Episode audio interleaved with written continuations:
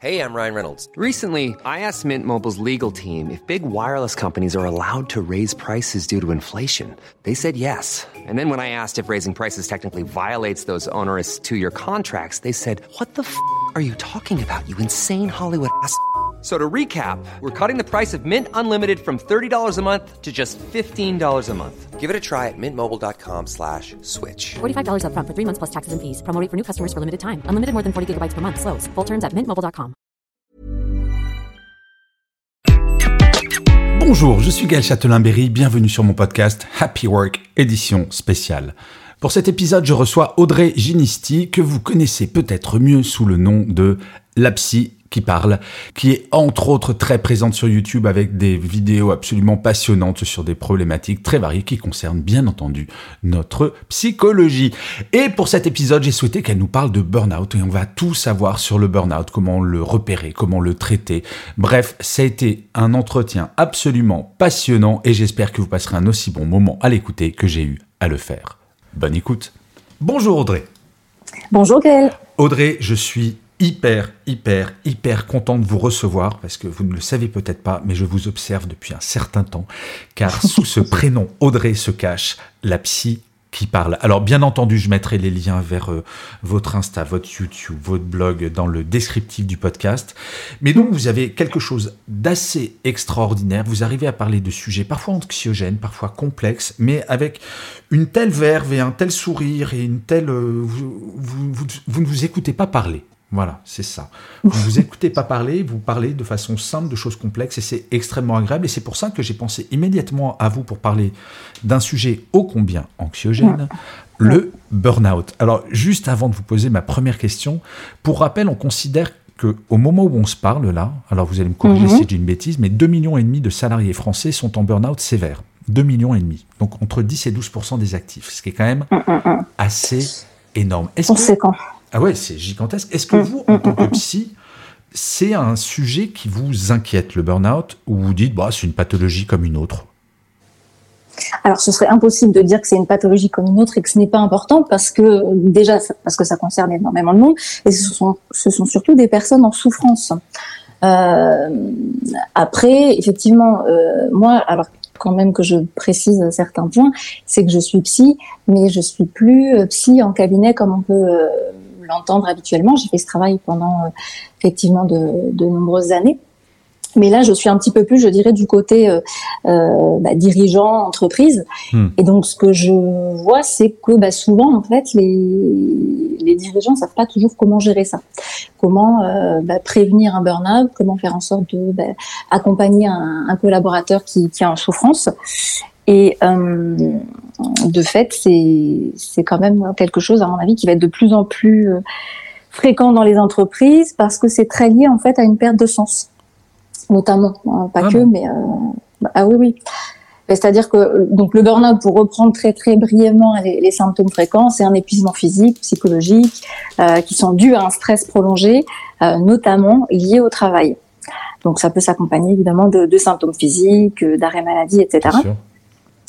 Euh, donc c'est assez euh, coûteux, euh, dirons-nous, à, à tous les niveaux, que ce soit pour la, le salarié puis Oui, et puis pour l'entreprise, effectivement, parce que Voilà. ça peut être long, un burn-out. oui, tout à fait. Mais est-ce Euh. qu'un salarié qui fait un burn-out, c'est pas une forme d'échec du management? Parce que j'ai été un manager dans des grands groupes pendant un peu plus de 20 ans et je suis assez fier de pouvoir affirmer qu'il n'y a jamais eu de burn-out dans mes équipes parce que j'étais attentif aux signaux faibles. Euh.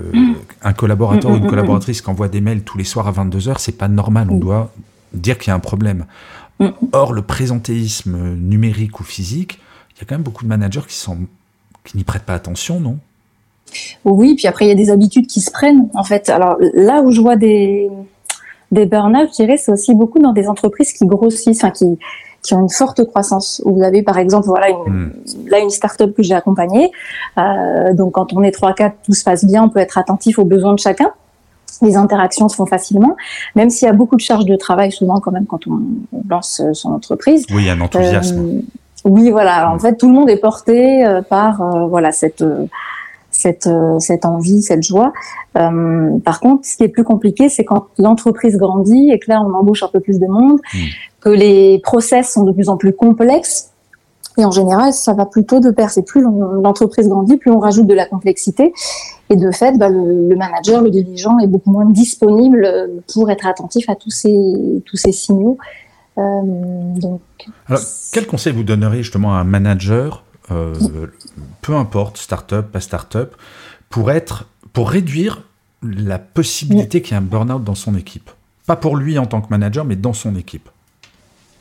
Alors, euh, alors je dirais que ça dépend de la taille de l'équipe, mais de manière générale, c'est évidemment d'être euh, le plus possible au contact de ses collaborateurs. Là, je parle d'une équipe, enfin, le, vraiment le niveau N-1, donc 5-6 personnes. Euh, donc vraiment en management mm, mm. direct, parce qu'on ne peut pas demander mm, au PDG d'une boîte de 10 000 personnes d'être responsable.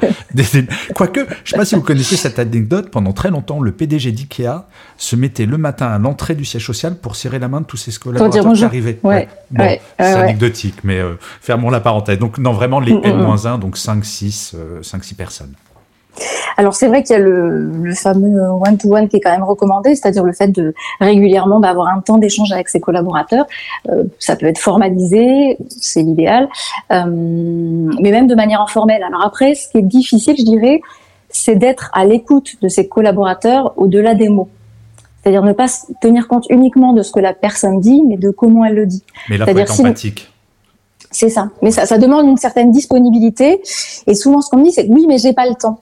Alors c'est pas une histoire de temps, c'est pas une histoire de quantité. C'est des fois ça peut se jouer en deux minutes, mais d'être euh, vraiment présent pendant ces deux minutes et de demander à votre collaborateur comment il sent, comment il va au niveau de la charge de travail, même au niveau personnel, c'est sans forcément euh, voilà être euh, dans, dans, dans, comment dire dans la, le, confident de cette personne-là, mais euh, voilà d'avoir ce, ce, temps, je dirais qualitatif pour être à l'écoute des, des, petits euh, signes avant-coureurs. Après, il y a évidemment, on sait qu'il y a des facteurs euh, classiques comme la charge de travail qui peuvent évidemment jouer. Et puis un autre point moi, que je trouve essentiel pour rebondir avec ce que je disais tout à l'heure, c'est autour de cette perte de sens. Souvent quand même, si vous voulez, les burn-out, ils n'arrivent pas dans n'importe quel contexte c'est parce que vous avez des collaborateurs qui sentent un décalage entre leurs idéaux, ce qu'ils ont envie de faire, euh, et ce qu'on leur demande, euh, et ce qui se passe dans la réalité. Mais c'est intéressant, c'est la première fois qu'on me parle de sens dans le cadre d'un burn donc je veux bien que vous, vous m'expliquiez plus clairement, euh, tel, comme si vous expliquiez à un enfant de 7 ans, histoire que je comprenne. Mais alors, ce que j'appelle le sens, ça, y a, là, il y a différents niveaux. C'est-à-dire que si on reprend le cadre d'une personne qui aura un burn-out, c'est vraiment cette idée de euh, pourquoi je vais au travail. Voilà, là, je vais citer des verbatims euh, entendus régulièrement. C'est euh, je, je marche en mode pilote automatique, je n'ai plus d'envie, je ne vois pas pourquoi je fais telle ou telle tâche, ça n'a plus de sens pour moi. Au début, j'étais motivée, mais maintenant, voilà. C'est là où on va être dans la phase de déni du burn-out et continuer à travailler alors que ça n'a plus aucun sens pour moi, c'est ça? ouais, ouais. Sans, sans, parler forcément de déni, mais en tout cas, c'est vrai que c'est pas évident d'en prendre conscience. Voilà. Euh, y a oui, ce puis côté de qu'on a un travail qui n'a plus aucun sens pour nous, humainement parlant, c'est pas simple. Mm. Ah non, mais c'est très dur. C'est très dur, sachant que parfois c'est vraiment euh, comment dire une question de process. Je, vois, euh, du, coup moi je connais les deux côtés, côté euh, salarié on va dire et côté euh, dirigeant, manager. c'est que parfois en amenant simplement de la visibilité à ses collaborateurs, à ses équipes, en leur disant bah, voilà quelles sont vos missions, pourquoi vous faites telle et telle tâche. Peut-être que cette tâche-là vous semble pas cohérente ou qu'elle n'a pas de sens comme ça pour vous. Mais voilà, je vous explique dans quelle euh, structure elle se comment dire, euh, elle, s'agence. c'est peut-être pas le bon terme, mais euh, de donner vraiment une visibilité beaucoup plus globale, de comprendre qu'on s'inscrit dans un projet plus général, dans une mission commune, ça, ça permet aussi de redonner du sens, parce que sinon, il y a ce côté un peu taylorisme, j'ai envie de dire, où chacun fait son petit bout de son petit bout de tâche, et finalement, on ne voit pas l'aboutissement hmm. du projet, on ne sait plus à quoi on participe. Mais est-ce que, avant de, parler de sens, c'est effectivement très intéressant et important, est-ce qu'il ne faudrait pas qu'on rappelle aux managers quelques fondamentaux comme, moi je suis très frappé de voir qu'une des premières sources de démotivation au quotidien des salariés, c'est le fait que leurs managers ne leur disent pas bonjour.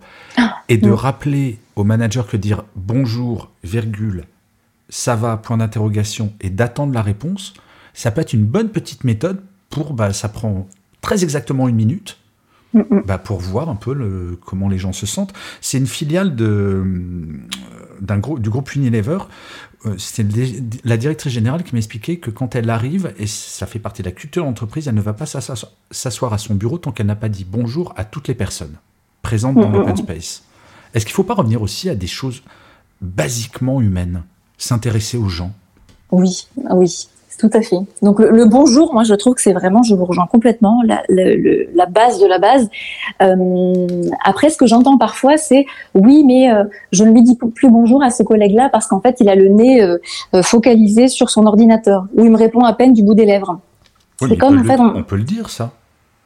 Ah oui, bah déjà on peut le dire. On, peut dire bonjour avec le prénom. Déjà ça, ça marque un petit peu plus. Ouais. On crée un petit peu plus de connexion avec la personne. Elle se sent un petit peu plus euh, visée. C'est à elle que vous dites bonjour et c'est pas un espèce de bonjour euh, euh, généraliste, j'ai envie de dire. C'est dans genre Donc, bonjour euh, les nazes Le. Ben, en fait, on se sent. on- on- en fait, il faut savoir un truc, c'est que nous, les humains, on aime bien se sentir particulier et unique. Oui. Donc là- là- là-dessus, euh, je veux dire, la reconnaissance en travail, je vais rien vous apprendre, c'est quand même un des fondamentaux euh, euh, du, du management. Donc, reconnaître l'autre, c'est déjà reconnaître son existence. Donc, lui dire bonjour, c'est lui dire je te reconnais en tant que coéquipier, en tant que collaborateur, et, euh, et tu fais partie de l'équipe. Ne pas dire bonjour, c'est euh, exclure la personne. Et euh, là, je vais faire une petite parenthèse psychoscientifique, c'est que pour notre cerveau, c'est exactement la même chose. Le fait de se sentir rejeté ou mis à l'écart, c'est vécu de la même manière par notre cerveau que, par exemple, une douleur physique. Ah oui Oui, ce sont les mêmes, les mêmes zones du cerveau qui sont activées.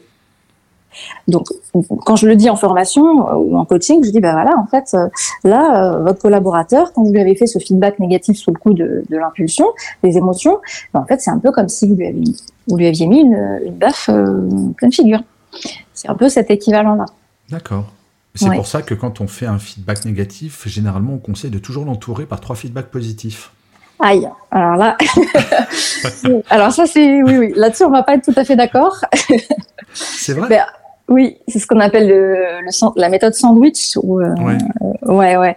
Ben, en fait, la problématique de ça, ça c'est un conseil qui est souvent donné, mais le souci c'est que ça va diluer le message. Donc, qu'est-ce qui va se passer? Euh, On va faire un feedback positif. Donc, déjà, souvent, maintenant, le, le collaborateur, quand il vous pratique depuis un petit moment, il sait que son manager, quand il commence par un truc positif, va, va lui sortir Non, mais le. Ça peut se faire de façon voilà. intelligente, Audrey. aussi. Oui, non, mais. et, et puis repartir sur quelque chose de. Après, là, par contre, où je rejoins le, le dernier point positif, c'est plutôt de donner euh, des encouragements. C'est-à-dire de, de, de, de- Alors, moi, j'appelle ça insuffler de la confiance. feedback. C'est-à-dire En fait, faire. j'aime bien voilà. ça. C'est pas du feedback négatif, c'est du feedback constructif. On part de quelque Tout chose. à fait. L'idée, c'est de faire Mm. progresser les gens et de pas leur mettre des baves dans la tronche. Mais j'aimerais bien qu'on revienne sur Mhm. le bonjour et je vais vous raconter une anecdote et j'aimerais bien avoir votre analyse psychologique du Mhm. manager qui a fait ça. Il y a une, une lectrice qui m'envoie un, un- un mail pour me dire Je ne comprends pas, mon boss me dit jamais bonjour le matin, mais il dit bonjour à l'équipe d'à côté. Mhm. Je sais, ben, écoutez, euh, demandez-lui. Et le lendemain, elle me répond, elle fait, écoutez, Gaël, j'ai demandé, et voilà ce que m'a répondu mon manager. Écoute, je vais dire bonjour à l'équipe d'à côté, bah, parce qu'ils sont sympas. Et mon équipe, je dis pas bonjour parce que ça fait trop copain-copain. Mm. Qu'est-ce qu'il faut penser de ce manager, Ouf. mis à part qu'il faut qu'il change de métier? Alors là, ça pose vraiment question de ses représentations personnelles. Voilà, c'est co- comment il se représente l'idée de dire bonjour, c'est créer finalement un sentiment de, de, de proximité beaucoup trop intense. Là, là, ça va, il y, a- il y a un problème quoi. Mais on a le droit de parler à son. Moi, c'est ce que je le dis très souvent, mais le rapport au pouvoir, là, j'abuse de votre temps parce qu'on dérive un peu du burn-out, mais justement, quand on sent qu'on va être en burn-out ou il y a des choses qui nous plaisent pas, il faut un moment casser cette espèce de respect de la hiérarchie qui fait qu'on se dit je ne peux pas dire à mon manager que ça, ça me Mhm. plaît pas, etc. Il faut dépasser cette peur. Alors c'est c'est très compliqué. Moi, je dirais que la première chose pour une personne qui est en burn-out, c'est vraiment d'en parler. Mais en parler à une personne proche ou à son médecin ou à quelqu'un de sa famille. Parce que la, la problématique de base, c'est que la personne reste seule. Il y a un sentiment de honte aussi. Il y a Oui, il y a cette- cette culpabilisation de la personne voilà. qui se sent faible. C'est ça, incapacité à faire son travail correctement. Alors parfois c'est juste les exigences euh, professionnelles qui sont beaucoup trop élevées par rapport à- aux moyens qu'on qu'on lui donne. Et euh, ça, c'est très compliqué. Casser la peur, euh, vous voyez, par exemple, juste dire non à quelqu'un, c'est très compliqué, même à un collègue. Donc on pourrait se dire que euh, là, il n'y a pas de niveau hiérarchique qui joue, mais savoir dire non, donc savoir exprimer un désaccord, c'est encore plus dur. Vous savez que j'ai inventé un concept, Audrey, que je vais vous soumettre, c'est le non positif. Oui, c'est quoi? C'est non, je ne peux pas le faire maintenant, mais est-ce que ça te va si je le fais dans une semaine? Oui, c'est proposer une alternative. Ouais. Et ça, ça déculpabilise vachement. Je ferme la parenthèse, je voulais frimer vis-à-vis de vous sur un concept psychologique à deux francs. alors, alors, moi, je donne le même conseil. Euh, alors, le nom est très, très dur à dire. Pourquoi? Parce que euh, on a un côté. Je, je, je, rouvre, je me permets de rouvrir une petite parenthèse encore, prie, euh, vulgarisation. Mais j'adore vos parenthèses, allez-y. Ouvrez, ouvrez donc. c'est que donc euh, l'humain en règle générale a cette tendance à se conformer. Alors c'est quelque chose que notre ego n'aime pas trop entendre parce qu'on aime bien, comme je le disais tout à l'heure, être unique et libre de choisir ses faits et gestes et pensées, mais on a cette tendance euh, à se conformer au groupe. Donc ça veut dire quoi? Ça veut dire que euh, dire non ou penser différemment, c'est quand même compliqué. Ça demande une certaine affirmation de soi. Hmm. Et cette affirmation de soi, c'est quelque chose qui se travaille. Et euh, en règle générale, pour les personnes qui ont, des, des, problèmes, on va dire, d'assertivité, euh, ce que je propose, c'est plutôt voilà de trouver un petit peu comme ce que vous évoquiez, une alternative. Donc il n'y a pas le nom du départ, mais il y a cette idée de bah écoute, je vais voir ce que je peux faire pour toi, ou je vais voir ce que je peux faire, ou laisse-moi un temps pour vérifier. Euh, euh, je sais pas, au niveau des priorités, euh, c'est toujours de demander une alternative. Après, il y a quelque chose qui peut se faire aussi côté manager quand vous avez un collaborateur qui est très très euh, comment dire qui a, du mal à dire non et que vous le savez, c'est d'éviter les demandes en face à face. Donc euh, hmm. idéalement, voilà, de proposer euh, de, de, de, faire une requête par mail en laissant une espèce d'ouverture en lui disant ben voilà, j'aurais besoin de voilà que tu me rendes ce dossier ou que tu que tu gères telle ou telle tâche. Euh, qu'en penses-tu? Est-ce que tu penses avoir le temps de le faire pour euh, Mais est-ce que c'est marrant que vous disiez ça parce que quand j'étais manager, je m'étais toujours très à l'aise mes collaborateurs et collaboratrices en disant euh, si jamais vous ne pouvez pas faire quelque chose par rapport à un délai que je donne, vous me dites non. Et est-ce que c'est pas le rôle du manager justement de mettre très à l'aise les gens en disant mais vous avez le droit de pas être d'accord. Ça c'est un patron de chez Renault, d'une filiale de chez Renault qui quand il y a un nouvel entrant qui arrive, il y a une feuille qu'il écrit à la main bonjour machin, bienvenue chez nous, chez nous, tu as le droit de pas être d'accord, tu as le droit de me dire mm, non. Tu mm. Bref, tous les droits. À un moment, est-ce qu'il n'y a pas une responsabilité quand même du manager qu'on ne reconnaît pas assez fortement aujourd'hui? Alors, je, suis tout à fait d'accord avec vous. Et donc là, finalement, on parle de culture d'entreprise, en fait. Hein. Mm. Euh, mais euh, oui, c'est de la responsabilité du manager, mais je dirais c'est au-dessus de ça, de la responsabilité de l'entreprise, en fait, euh, de former ces, ces, managers, de leur donner les bons outils. Parce qu'aujourd'hui encore, moi, ce que je constate, c'est que parfois, bah, euh, il y a une espèce de comment dire je vois des managers avec plein plein d'outils qui ont empilé des outils qui finalement sont plus ou moins euh, efficaces. Ils n'ont pas vraiment de repères et surtout on les forme pas à comprendre comment fonctionne notre cerveau humain comment pense un être humain comment il réagit etc oui c'est souvent du bon sens qu'on oublie en fait là, en l'occurrence, c'est pas tout à fait du bon sens. C'est plutôt, voilà, vraiment comprendre les règles. Euh, souvent, j'appelle ça moi les règles cachées du, du fonctionnement humain.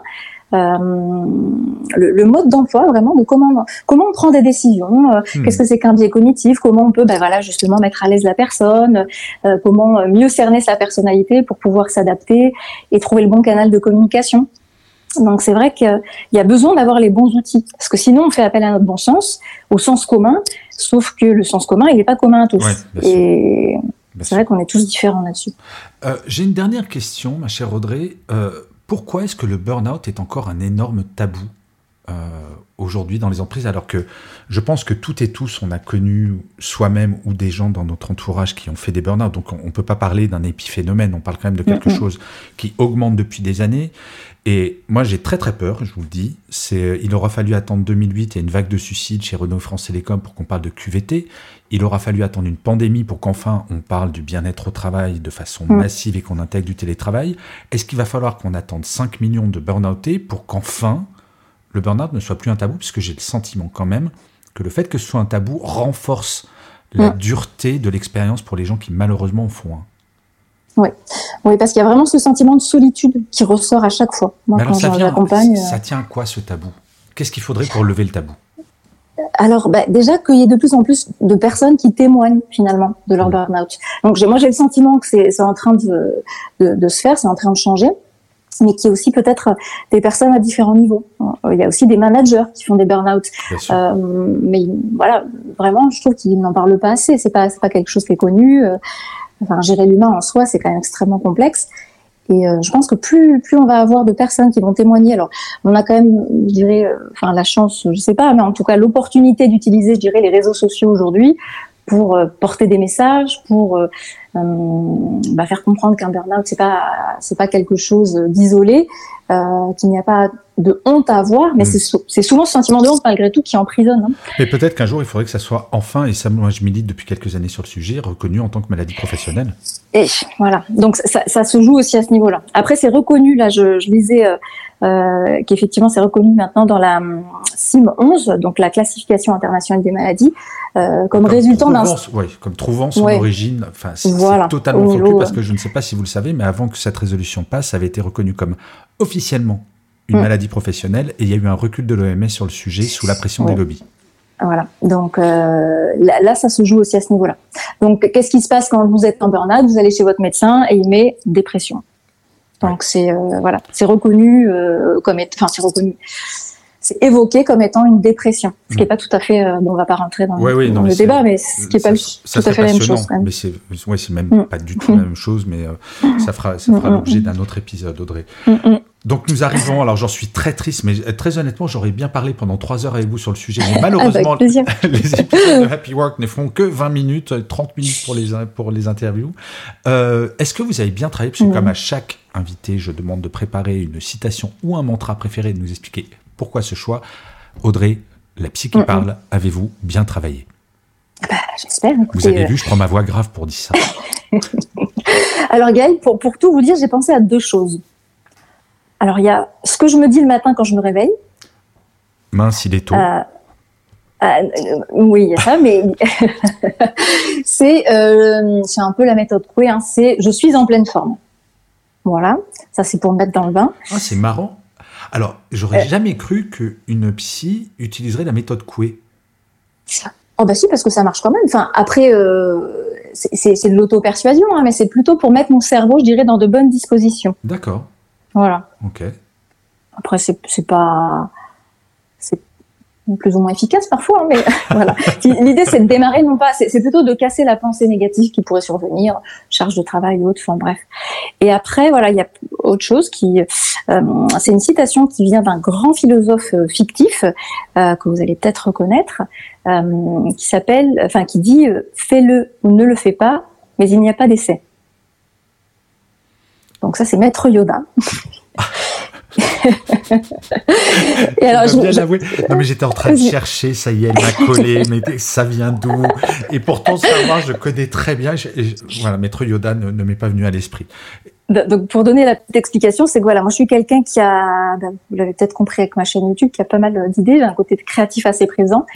Et puis, j'ai aussi un côté euh, doute qui, qui vient régulièrement. Donc, cette phrase-là, c'est vraiment pour me recentrer et dire, OK, maintenant, Audrey, euh, tu as cette idée, cette idée, cette idée, tu te lances sur ce chemin-là, tu te lances à fond et c'est pas la peine de, de s'éparpiller. Et lance-toi vraiment et pas en demi-teinte. Oui, c'est ça. Euh, Mais en fait, je compare souvent la prise de décision au fait de sauter d'un plongeoir de 10 mètres. C'est un moment, quand mm. on est lancé, on peut pas revenir en arrière. C'est ça. Donc euh, voilà, c'est bah, super. Audrey, mille merci. Donc j'ai passé un excellent moment. J'engage tous les auditeurs de Happy Work à aller découvrir votre chaîne YouTube, votre Insta, euh, ça vous ressemble beaucoup. En fait, c'est ça qui est bien, j'aime bien. Certains youtubeurs, certains blogueurs, euh, quand on leur parle, ça ressemble vraiment au contenu qu'ils délivrent au quotidien, même quand on leur parle en live. Donc, merci beaucoup de ce cadeau. Merci, euh, Je vous dis, j'espère à très bientôt. Peut-être que je vous réinterrogerai prochainement sur un autre sujet. Et je finirai bah, avec vous, comme je finis tous mes épisodes de Happy Work, en vous disant, avant toute chose, prenez soin de vous, Audrey. À très bientôt. À bientôt.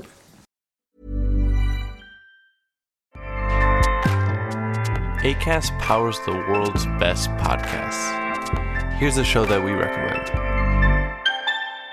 Hi, I'm Jesse Cruikshank. Jesse Cruikshank. I host the number one comedy podcast called Phone a Friend. Girl. Let's phone a friend. Not only do I break down the biggest stories in pop culture with guests like Dan Levy and members of InSync, I do it with my own personal boy band singing jingles throughout. Because it's my show. It's your show, girl. New episodes of Phone a Friend Yeah. drop Thursdays wherever you get your podcasts. So work it, girl. Yeah, work it. Okay, that's enough. ACAST helps creators launch, grow, and monetize their podcasts everywhere. ACAST.com.